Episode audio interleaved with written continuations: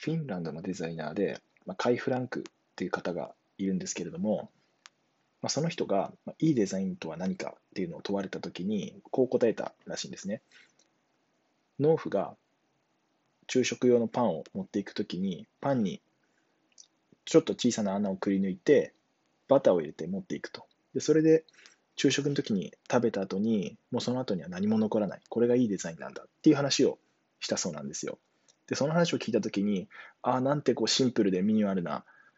スタイルなんだろうと思って、あ、本当にまさにいいデザインを言い得てるなっていうふうに感じたんですよね。で、まあ、その話を聞いて、今日、